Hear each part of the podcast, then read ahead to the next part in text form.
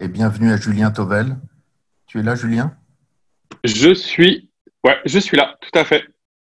Merci, Julien. C'est avec toi que nous allons conclure ce festival. Avec plaisir. Festival que tu, que tu enrichis régulièrement de tes, de, tes analyses et de tes, tes recherches sur, euh, en, design euh, spéculatif, en, prospective, tout à fait. Euh, en, à mi-chemin entre le, le présent et, un futur euh, qui peut passer par la fiction pour se, pour se concrétiser. Euh, je mettrai dans la boîte de dialogue tout à l'heure quelques liens vers des podcasts euh, de tes interventions à l'IFM. Et il y en a quelques-unes, elles sont, elles sont toutes passionnantes. Donc merci de, de conclure avec nous sur l'avenir du visage tel que tu le vois au sein de la structure que tu as créée qui s'appelle Imprudence. Tout à fait. Un cabinet de design prospectif ou spéculatif. Euh, je te laisse préciser. Bien sûr. Merci. Alors, euh, effectivement, comme euh, Lucas l'a dit, moi je suis Julien Tovel. J'ai cofondé un studio qui s'appelle Imprudence. Imprudence, on fait du design spéculatif. Je vais, juste, je vais juste en profiter pour. On fait du on fait du design spéculatif. Le design spéculatif, c'est quoi? C'est imaginer des futurs possibles par le truchement de fiction, de prototypes, d'illustrations. L'idée est bien en fait de montrer que euh, par rapport aux constructions théoriques, clichés de nos futurs, celles souvent représentées par la science-fiction ou la fiction d'anticipation, on est capable en fait de proposer d'autres solutions. On parle de futurs désirables. Évidemment, cela fait quasiment deux ans aujourd'hui que euh, nous nous intéressons à un thème extrêmement fondateur euh, de notre monde contemporain qui est le corps. Tout simplement parce qu'il cristallise des tensions qui sont évidentes. Euh, tu en parlais juste avant d'ailleurs, Lucas, celle autour de l'identité, celle autour de la propriété, celle autour du capitalisme de surveillance, celle autour de la modélisation et du calcul problématique qu'on pourrait dire que le visage cristallise de manière encore plus grande. Le visage va être le, parangon, sans mauvais jeu de mots, la face visible euh, de ces différentes tensions et de ces différentes euh, euh, problématiques ici. Donc, aujourd'hui, en fait, on va essayer d'envisager le futur au travers de concepts, au travers de technologies, au travers de projets que vous connaissez pour certains, pour d'autres euh, probablement moins. Mais en tout cas, nous allons essayer, euh, parmi tout ça, d'interroger euh, la, on va dire la, la fonction même du visage, la fonction du visage, parmi lesquelles on va citer l'identification, l'individualisation la communication. Tu le disais juste avant, hein, Lucas d'ailleurs, autour de qu'est-ce que le visage, si ce n'est un support, une interface aujourd'hui qui est bouleversée par les nouvelles technologies. Donc, euh, le visage, évidemment, il cristallise les tensions, il cristallise, euh, euh, en fait, soit il se conforme au canon, soit, comme on le voit ici, en fait, ça c'est Lucie Macrae, c'est un travail, c'est une artiste magnifique qui a réfléchi justement à qu'est-ce que le visage dans cette société où les canons sont déterminés par le numérique. Le visage se conforme-t-il ou le visage va-t-il être l'instrument de la libération par rapport à ces canons? C'est justement ce que nous allons voir maintenant tous ensemble. On va tout d'abord s'intéresser à la première fonction du visage, celle de l'identification. Il n'existe pas aujourd'hui de euh, pièce d'identité qui ne soit pas achevée, parachevée par tout simplement une photo. Alors évidemment, une photo non souriante hein, en général, mais une photo tout de même. C'est le visage qui sert, on va dire, d'identification unique. Et ce n'est pas le seul endroit aujourd'hui dans notre monde digitalisé, technologique, où le visage serait notre identifiant unique propre à chacun. Aujourd'hui, le visage, je pense que vous l'avez vu hier quand il s'agissait de discuter de visage et données, le visage débloque mon téléphone avec une caméra, mon visage, et l'identifiant unique qui va être capté par la caméra de surveillance qui m'entoure. Alors, juste petite parenthèse, la caméra de surveillance qui m'entoure, c'est pas juste aux États-Unis, c'est pas juste à Londres. Il faut savoir qu'il existe aussi en France euh, euh, des dispositifs de reconnaissance faciale à Nice et qui sont, qui sont voués à être, euh, on va dire, étendus à l'ensemble du territoire. Donc, le visage, avec le visage, on serait capable d'identifier tout le monde. Ce serait un identifiant unique et parfait. Mais est-ce que c'est totalement et réellement vrai?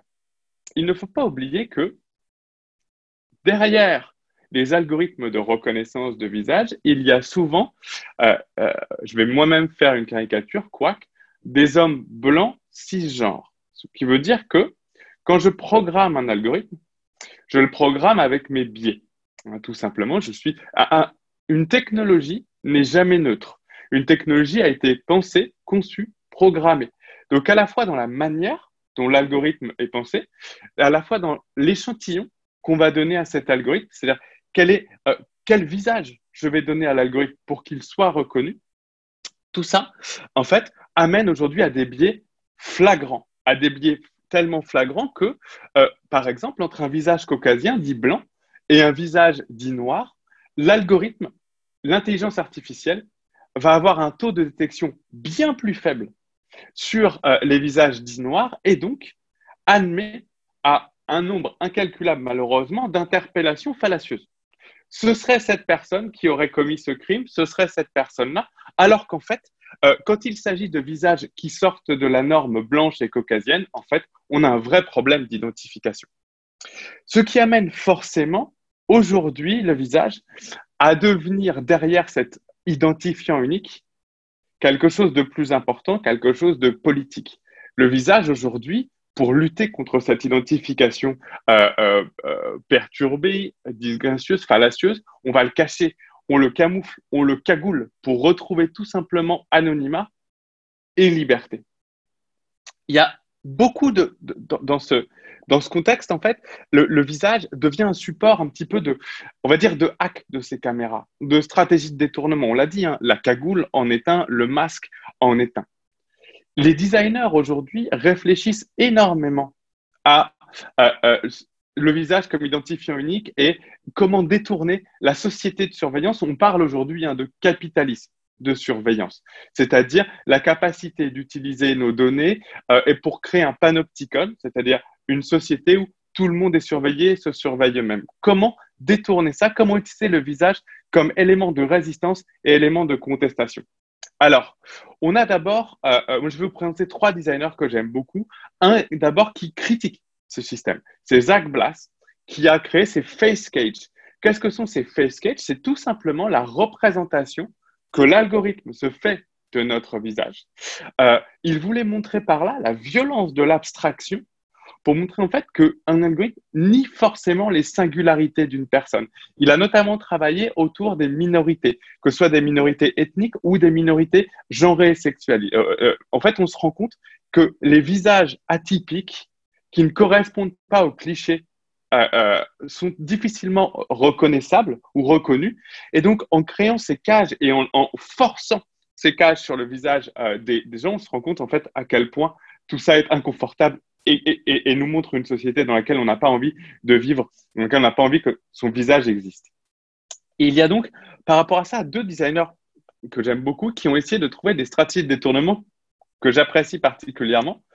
Le premier, Lucas, tu as l'habitude, j'adore, euh, ce designer, c'est Adam Harvey, qui lui a imaginé de devenir invisible aux caméras en utilisant une stratégie splendide qui est au fond de se rendre plus visible.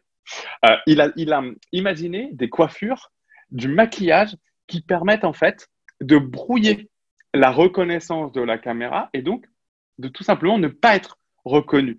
Alors en plus d'être euh, très intéressant conceptuellement, c'est-à-dire je me rends de plus en plus visible pour devenir invisible, ça a l'avantage d'être un peu plus stylé que la cagoule. Ce n'est qu'un avis, un, stylistique personnel. Le deuxième est encore plus intéressant. C'est Léo Selvaggio. Léo Selvaggio, avec son projet YourMe, donc jeu de mots sur euh, You Are en fait, il met à disposition des gens un masque qu'on peut imprimer chez soi en 3D, qui est le masque photoréaliste de son visage qu'il a scanné, pris en photogrammétrie. La photogrammétrie, ça permet d'être le plus réaliste possible quand on capture une photo. Qu'est-ce que ça veut dire? Ça veut dire qu'à partir du moment où tout le monde porte le même, tout le monde a le même visage, plus personne n'est reconnaissable. L'identification, l'identifiant unique du visage ne fonctionne plus.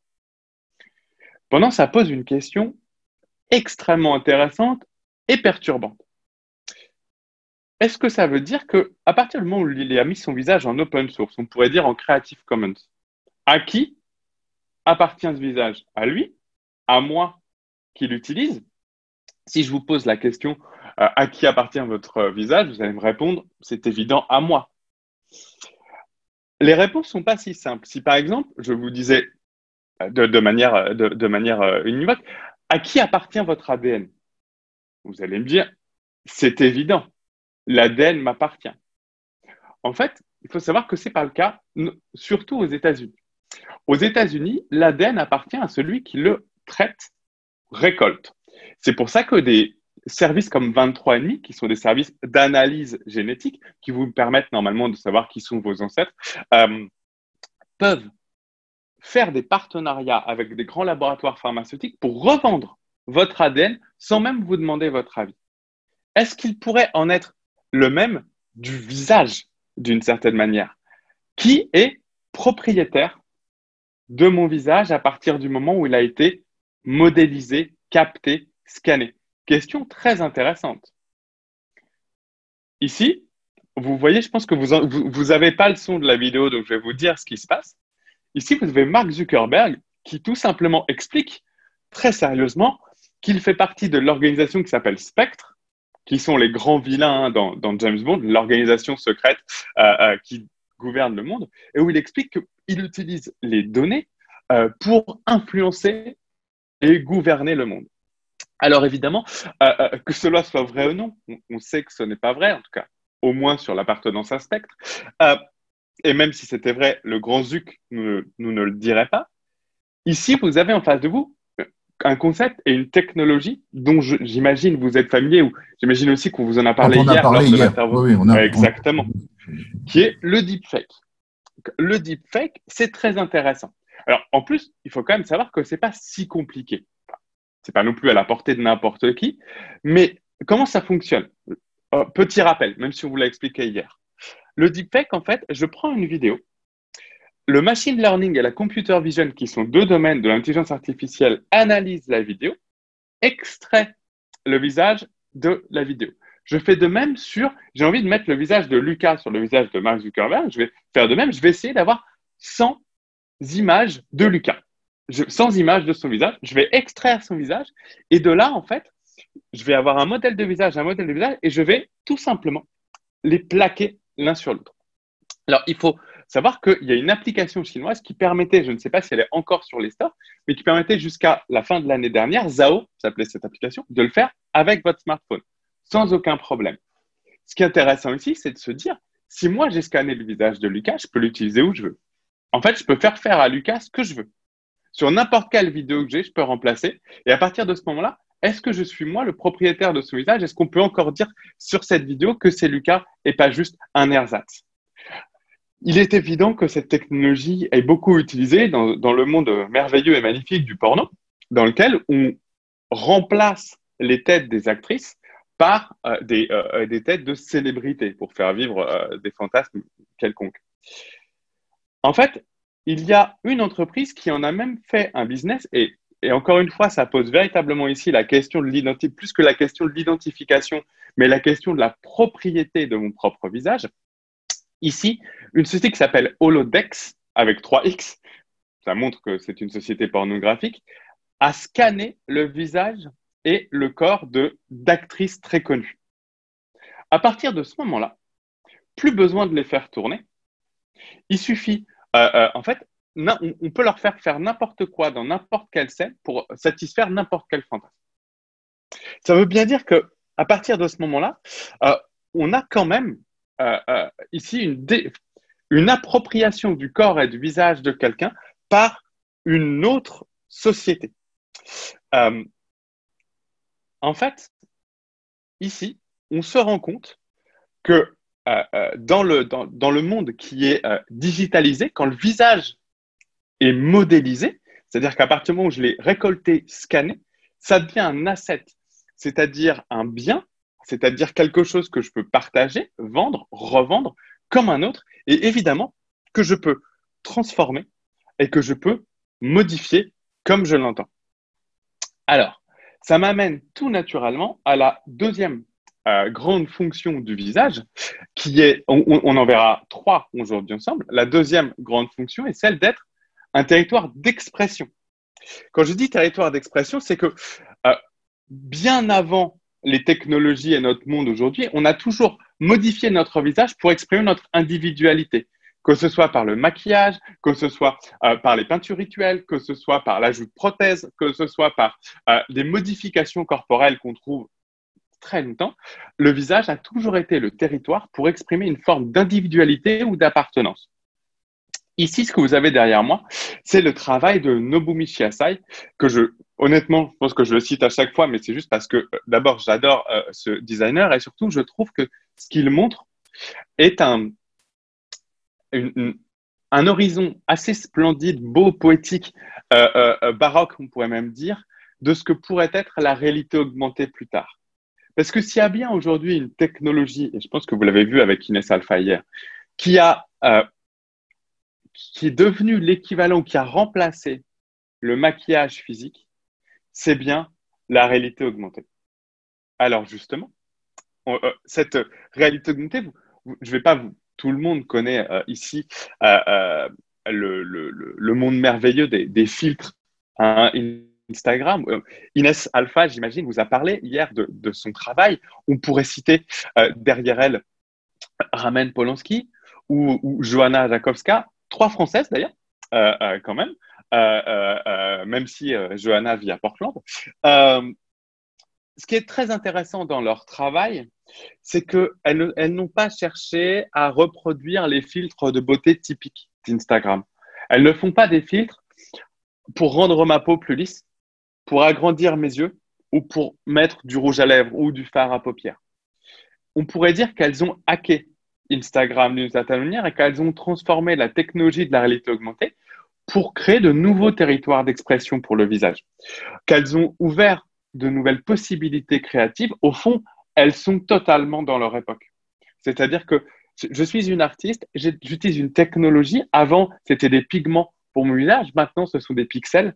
Et je permets en fait à des gens d'ouvrir la capacité et même de leur donner, ça, ça c'est quand même, c'est quand même fort, de donner le pouvoir aux gens d'exprimer eux-mêmes ce qu'ils ont envie d'être à un moment donné, bien au-delà des canons de beauté traditionnels.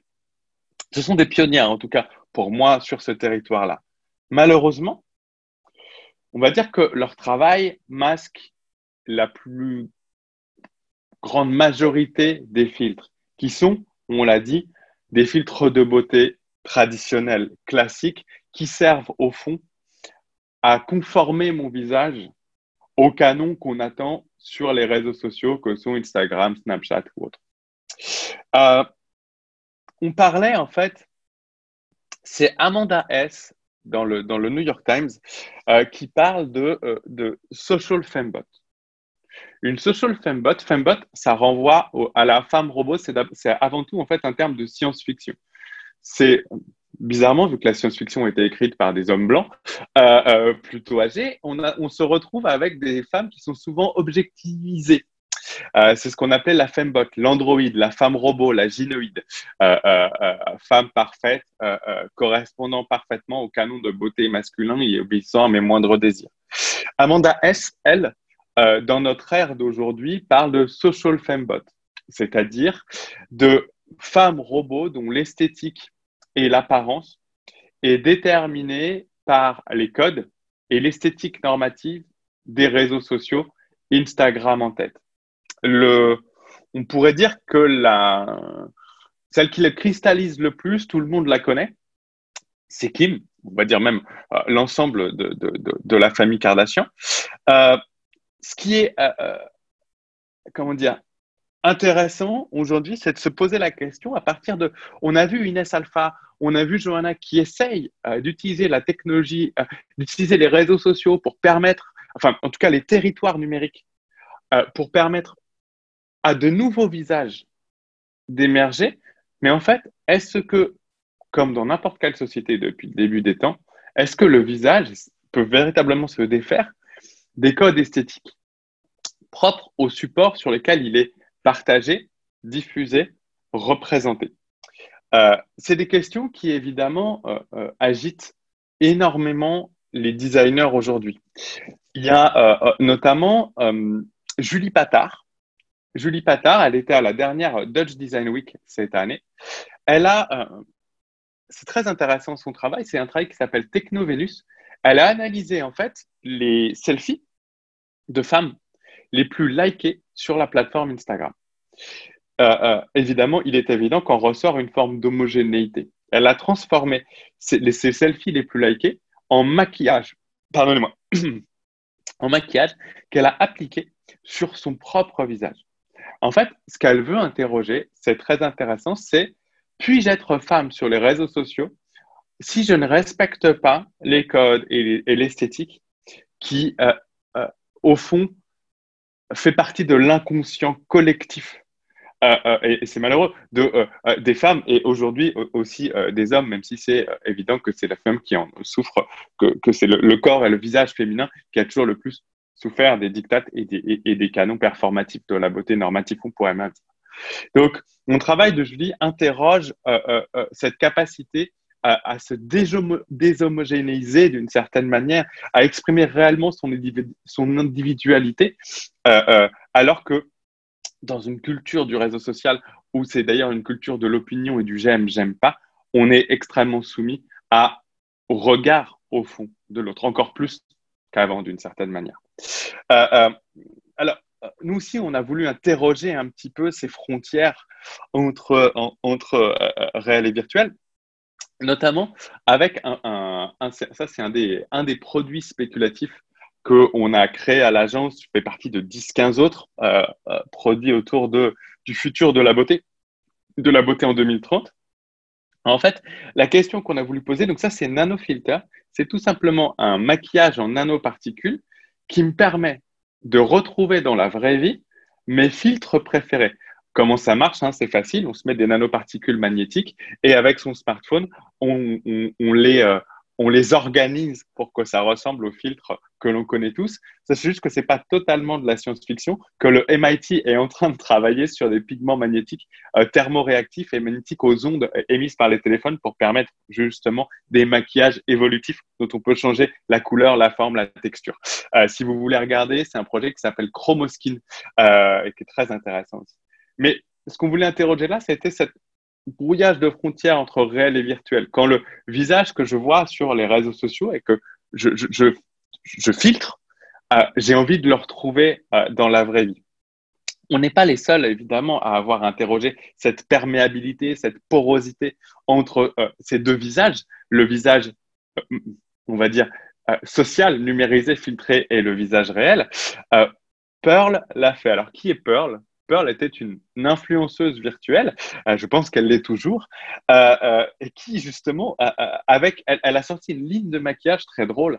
de manière, c'est vraiment une manière de critiquer de manière absurde ces dictats. Elle a sorti une ligne de maquillage dédiée aux intelligences artificielles, influenceuses virtuelles et fembot, entre guillemets, aux robots du réseau. C'est comme ça qu'elle le définit elle-même. Avec, par exemple, des, ça c'est un des produits, c'est une injection de pixels qui permet d'augmenter la résolution de ma peau pour les écrans numériques. Euh, c'est très intéressant puisque, euh, euh, au fond, ce qu'on voit là, c'est la fusion progressive entre ce visage réel, ce visage numérique, ce visage fantasmé, ce visage augmenté. Donc, on peut se poser la question, jusqu'où va se faire cette fusion euh, À qui vais-je vouloir ressembler réellement? Ça, c'est un, autre des, projets qu'on a réalisé qui s'appelle Égérie, de manière, euh, euh, de manière un petit peu décalée et comique. C'est carrément un, traitement de pilule génomique, donc c'est à l'ADN de Bella Hadid pour que vous puissiez évidemment lui ressembler et avoir son, pouvoir d'influence à terme. Si ce projet paraît euh, euh, comique, décalé, euh, voire science-fiction complète, il faut pas oublier aujourd'hui que on travaille véritablement de plus en plus sur le corps, sur le visage, de manière concrète. Je m'explique. On n'a jamais vu autant, aux États-Unis notamment, il y a des, les demandes de chirurgie esthétique explosent, notamment de rhinoplastie ou de retravail des pommettes, de retravail des, pour s'approcher, faire en fait que notre visage s'approche des filtres de beauté existants. C'est-à-dire, je veux des yeux plus grands, je veux euh, le nez, le nez de ce filtre-là. Les demandes sont aussi précises que ça. Des gens viennent avec leur visage euh, filtré pour demander aux chirurgiens de faire exactement ça. Euh, on parle même de plus en plus, enfin, de dysmorphophobie Snapchat. C'est un nouveau terme qui est apparu. Peut-être que vous en avez euh, parlé hier également, mais ça veut tout simplement dire que il y a des personnes qui se trouvent plus réelles quand elles ont leur filtre sur elles. C'est-à-dire que quand elles se regardent, dans leur visage réel n'est pas pour elles leur vrai visage. C'est quand même assez puissant comme concept. C'est-à-dire que le visage qui m'appartient, le visage sur lequel je me reconnais, est le visage euh, digitalisé, augmenté, filtré, numérisé, et non mon visage réel. C'est quand même, c'est, à la fois terrifiant, mais à la fois passionnant. Euh, ici, euh, c'est d'ailleurs ce que un photographe anglais, donc John Rankill Waddell, a voulu interroger avec son projet Selfie Arm. C'est tout simple. Il prend, il a demandé, c'était un, échantillon de jeunes adolescents et adolescentes, euh, de tout simplement prendre un selfie et ensuite il leur laissait la possibilité de transformer avec un logiciel, avec un, logiciel, non pas avec les filtres habituels, mais avec un logiciel professionnel de, de retouche, simplifié pour elle évidemment et pour eux, de dire modifier ce selfie pour que vous estimiez qu'il soit postable sur les réseaux sociaux. Et vous le voyez sur cette image, on a une différence qu'on pourrait quasiment qualifier, alors d'édifiante évidemment, mais d'extrême. C'est-à-dire que euh, le visage de cette jeune adolescente qui, euh, de surcroît, euh, entre guillemets, j'aime pas le dire comme ça, mais correspond au canon de beauté traditionnel, elle ne, elle ne le trouve pas suffisant enfin, ne le trouve pas suffisamment prêt pour être posté sur les réseaux.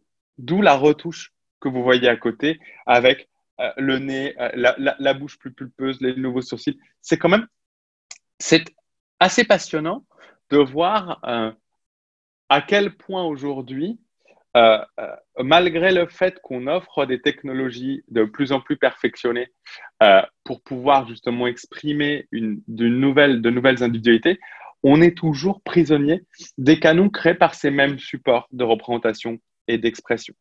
C'est un petit peu en fait aujourd'hui, alors qu'on pourrait créer, recréer, fabriquer, modifier le visage, au fond, tous les visages se ressemblent, peut-être même jusqu'à en perdre leur expressivité. Euh, euh, euh, pour revenir 30 secondes en arrière, moi, c'est ce que j'appelle toujours l'effet Second Life. C'est-à-dire que dans Second Life, vous pourriez être ce que vous voulez. Vous pourriez être une, une, licorne qui vole, habiter dans un château de cristal. Au fond, ce que vous faites, c'est vous, vous vous reproduisez en un peu mieux, en un peu plus beau, et vous, vous reproduisez votre appartement un peu plus grand. Euh, en tout cas, ce qui est, passionnant euh, là-dessus, c'est que euh, euh, quand on se parle de visage virtuel et d'expressivité, et on se parle de Second Life d'ailleurs, il y a une artiste qui est très drôle qui s'appelle Easy Button, qui justement a fait, je dirais pas fortune, mais a bien gagné sa vie en vendant tout simplement des cernes, des rides d'expression, des vergetures pour redonner expression, expressivité à des avatars qui, au fond, n'en ont plus ou n'en avait plus. Parce que on en arrive à la troisième grande fonction du visage. Le, visage est bien avant tout une interface, un support pour communiquer mes émotions, mes sentiments, mon ressenti, et ce depuis ma plus tendre enfance jusqu'à bien plus tard. Euh, ce, qui ce qui est intéressant, c'est qu'aussi l'ensemble des marqueurs du visage mérite euh, euh, euh, une, la moindre. en fait, l'humain est câblé pour reconnaître le, la moindre, le moindre changement sur le visage. On a besoin de ces marqueurs-là. C'est quelque chose qui est crucial dans une communication non verbale. Et c'est aussi quelque chose qui est crucial pour montrer ou démontrer de la personnalité de quelqu'un. Un visage lisse, qu'est-ce que ça renvoie? Et c'est d'ailleurs le travail qu'a euh, euh, euh, mené Marsha Witchers. Donc, Marsha Witchers, c'est une, une docteure c'est une dermatologue et chirurgienne esthétique justement, qui a fait un travail très drôle et très intéressant. Elle s'est dit, bah, dans une société où la chirurgie non invasive, alors on est aux États-Unis, hein, je fais toujours, faut quand même faire cette, cette mini parenthèse que même si c'est pas exactement ça en Europe, ça ne veut pas dire que ça va pas y arriver. Euh, en tout cas, c'est. mais on est ici dans un contexte américain où le Botox, le Frotox ou l'ensemble des dispositifs de chirurgie invasive sont très répandus. Euh, en tout cas, elle a, elle a fait un test. Donc ça, c'est son propre visage que vous voyez à l'écran. Elle a fait un test en disant, ben, je vais sourire, je vais en fait faire une palette d'expressions normales, euh, la peur, le, je, suis content, en plus en les forçant un peu quand même. Euh, euh, vous savez, il y a une palette de, huit expressions qui sont les, palettes classiques, ce qu'on appelle en communication non verbale, c'est les, les, huit expressions type. Elle les a fait avec son visage normal. Après, elle s'est injectée du Botox. Et elle a fait la même chose pour voir, en fait, et devant elle, elle avait une intelligence artificielle qui est habituée à reconnaître les émotions. Alors, ça va, ce que je vais vous dire n'est pas une grande, grande surprise. Les visages, sur les visages retouchés, bah, l'intelligence artificielle, elle n'était pas sûre de l'émotion qui était donnée, alors que on est quand même sur des choses forcées. Parce que euh, euh, c'est Marsha Witchers, W-I-C-H-E-R-S. Et, euh, et ce qui est très intéressant, c'est que, euh, et le projet s'appelle Face Design. Euh, c'est drôle parce que c'était une, doctoresse euh, qui, à la base, n'est pas du tout artiste, mais qui s'est retrouvée à faire ce projet, qui l'a présenté à la Dutch Design Week toujours, et en fait, qui aujourd'hui fait un vrai travail d'exploration autour de ces pratiques de chirurgie invasive et de et, de d'expressivité. et donc, ce n'est pas une surprise on reconnaissait moins bien les expressions sur un visage retouché. Euh, euh, en fait, ça pose une question beaucoup plus large, je trouve. C'est que euh, le visage contemporain perd petit à petit de sa profondeur et de sa subtilité d'expression, on va dire au profit de dispositifs de visualisation des émotions qui sont beaucoup plus simples. avant de rentrer dans ces quelques exemples, l'exemple le plus frappant de notre société, c'est de dire que euh, si je veux réagir en dehors d'un commentaire, si je veux réagir à un post Facebook, on me propose quatre à cinq émotions déjà déterminées. En fait, on se rend compte que euh, euh, il en va de même sur notre visage. Alors, même si j'adore, là, ça, ce que je vous montre, c'est un projet que j'adore, mais vous allez voir, j'ai un problème avec ce projet aussi. C'est un projet qui s'appelle Woo qui est le projet de Bea van Gruten. Bea van Gruten, elle a tout simplement imaginé un dispositif. Vous voyez, c'est le petit papillon qui est, qui est euh, là au coin de l'œil. C'est un dispositif, ce papillon, il bat en fait quand la personne qui le porte, donc il est lié à, c'est un capteur biométrique, bref, sans rentrer dans les détails techniques, il bat quand la personne euh, qui le porte est excitée, aroused en anglais, c'est un peu plus joli, euh, quand, à la vue d'une autre personne. Donc, ce papillon bat tout simplement pour indiquer à la personne que je regarde qu'elle me plaît. Alors, je trouve que euh, c'est, une idée brillante, c'est joli. Mais ça veut aussi dire, pour moi, ça démontre aussi d'une peur un peu grandissante et croissante, c'est j'ai peur de mal saisir l'intention de l'autre. J'ai peur de mal saisir son émotion. Et donc, pour ça, j'ajoute des dispositifs de survisualisation, on pourrait dire de sursigne, qui me permettent, je suis pas sûr du visage. Donc, juste rassure-moi, c'est bien ça que tu veux dire? Le visage, en fond, en, euh, euh, derrière le dictat de transparence et de visualisation, il perd sa fonction, enfin, c'est pas qu'il perd sa fonction première, c'est qu'on lui fait moins confiance et qu'on a besoin de sursignifier les choses. C'est exactement euh, ce que euh, euh, Niglizou, avec sa thèse, a voulu montrer. Ici, en fait, elle a superposé, tout simplement, hein, là de manière un peu stylisée, on doit bien l'admettre, mais elle a superposé sur le visage ce que détectaient les intelligences artificielles. et au fond, on se retrouve avec des visages qui ressemblent à des smileys. On va pas, on, va pas, va pas se mentir. mais ça veut dire aussi qu'au fond, la société technologique dans laquelle on est fait que nous-mêmes, nous nous transformons en intelligence artificielle. On a besoin de signaux euh, euh, extrêmement clairs. On a, on a peur du, gris. Il y a du blanc, le noir, c'est vrai, c'est pas vrai, c'est entre les deux. On le refuse de plus en plus. Et donc, on refuse aussi la subtilité d'expression de nos visages au profit d'expressions qu'on veut de plus en plus claires. C'est pas pour rien si c'est le smiley qui est euh, aujourd'hui le, on va dire, le standard des visages robotiques. Ici, vous avez Buddy. Alors, euh, Buddy, c'est tout simplement un, robot compagnon. Son visage, c'est un écran à la base.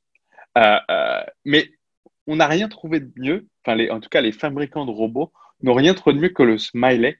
C'est lisible, c'est rassurant, il n'y a pas de subtilité. C'est je suis content, je suis pas content il y a même euh, euh, des gens qui ont poussé jusqu'à ne plus avoir d'expression euh, de visage sur ces robots, mais on est maintenant sur du, vous allez voir, pur smiley. Alors, c'est mignon, évidemment, c'est cute. D'ailleurs, la personne qui est derrière l'animation de ce robot, c'est une personne qui travaille chez Pixar, ça se voit un peu. mais on est en train de réduire en fait le visage à l'affichage d'un smiley. C'est très perturbant, au fond, parce que euh, c'est dire qu'on n'a plus besoin d'autre chose. Alors même que, attention, ce que je vais vous montrer est bizarre, mais alors même que les Japonais se sont rendus compte qu'il valait mieux mettre des vrais visages sur les robots. Alors, euh, euh, là, je l'ai utilisé de manière un peu détournée ce projet, en fait, c'est un projet, euh, mais ça va nous permettre de voir, de, voir un concept intéressant. Ce projet, en fait, c'est utilisé pour les seniors qui perdent leur mari ou leur femme. En fait, on crée un robot avec le visage, c'est bizarre, avec le visage de leur femme ou de leur mari disparu pour qu'ils, comment dire, passent mieux la période de deuil. Bon, on est au Japon, on peut tout se permettre. Cependant, ça me permet de parler d'un concept euh, très intéressant quand il s'agit de visage, de nouvelles technologies, de robots, ou voir ce qu'on appelle aujourd'hui de plus en plus des humains digitaux.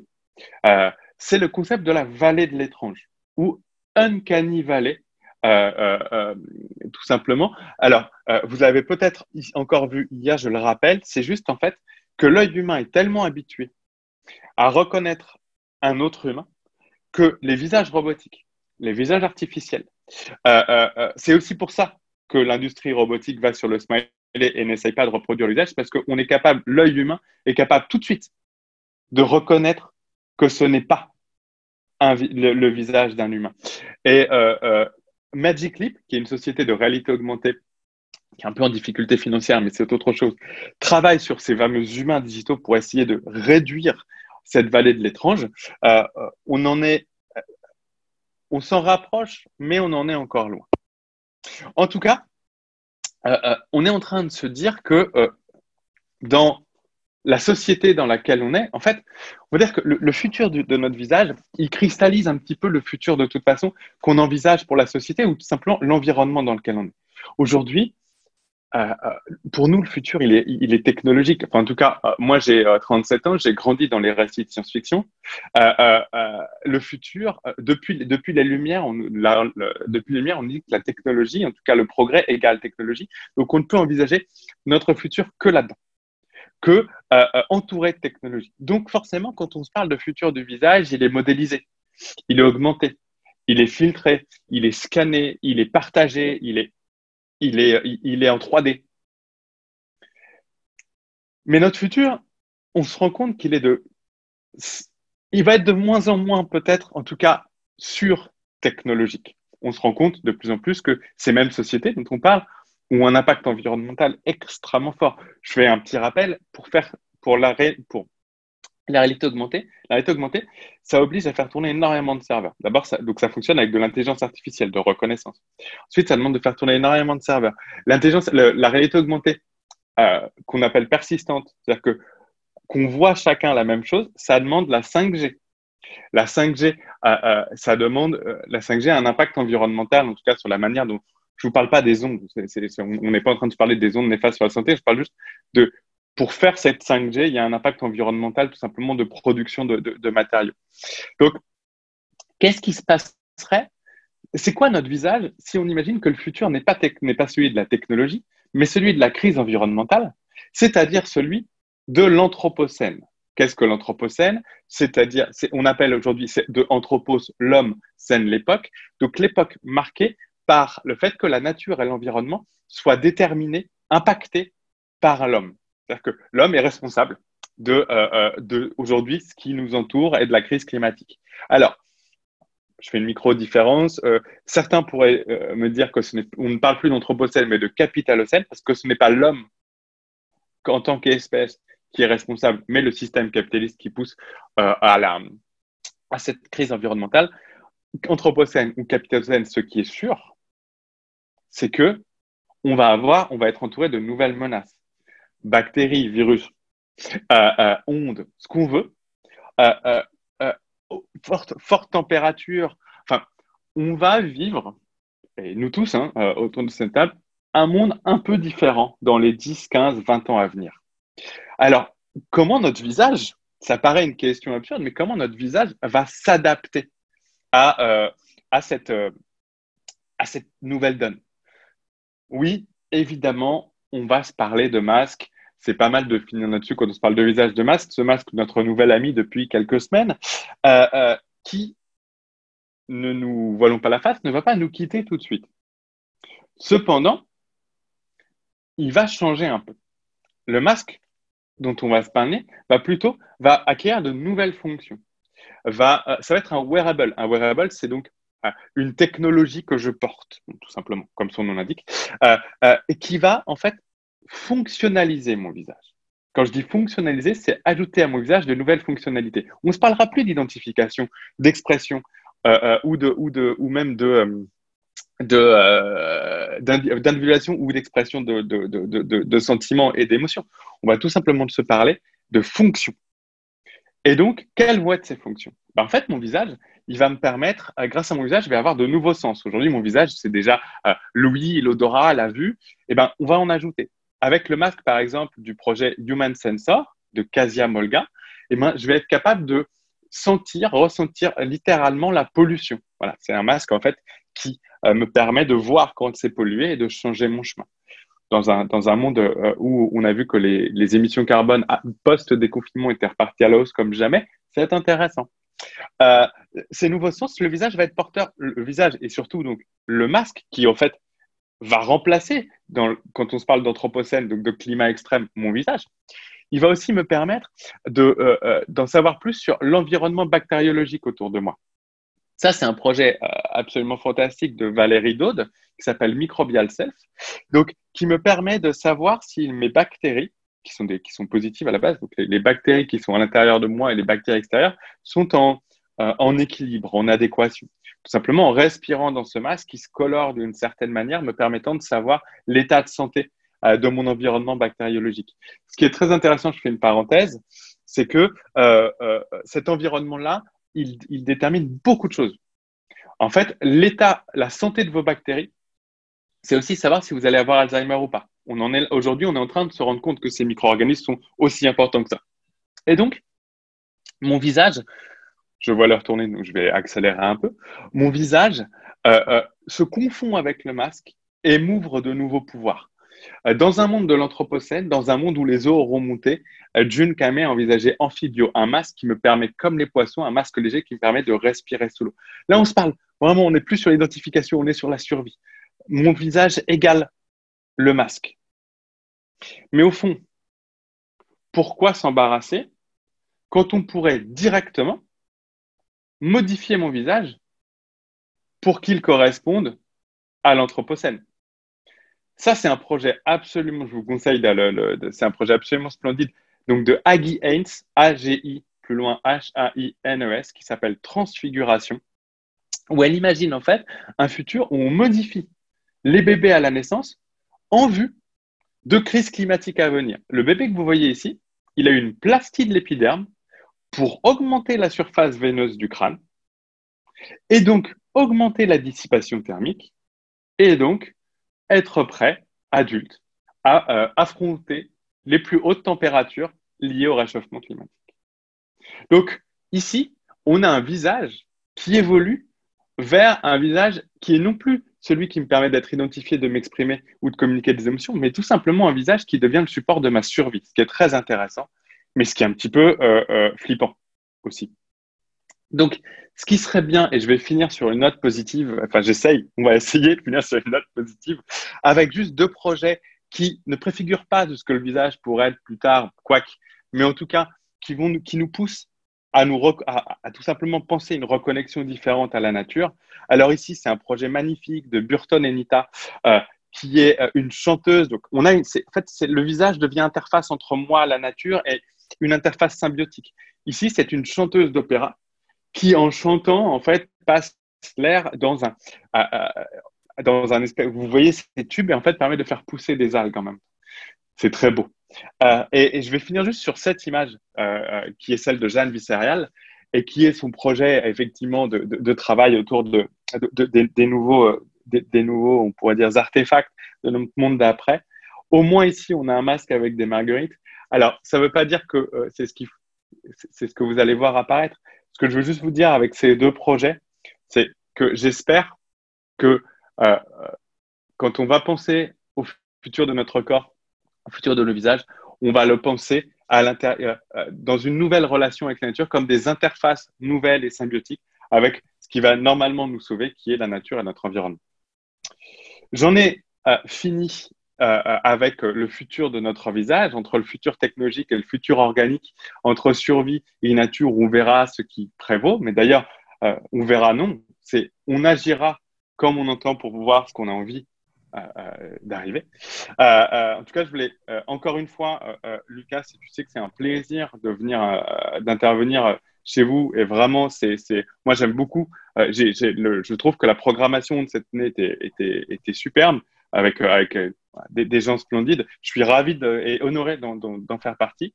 vous pouvez nous retrouver alors sur Instagram imprudence underscore underscore. Oui, il y a deux underscores, mais c'est parce que imprudence était déjà pris. Et arroba Julien Tovel.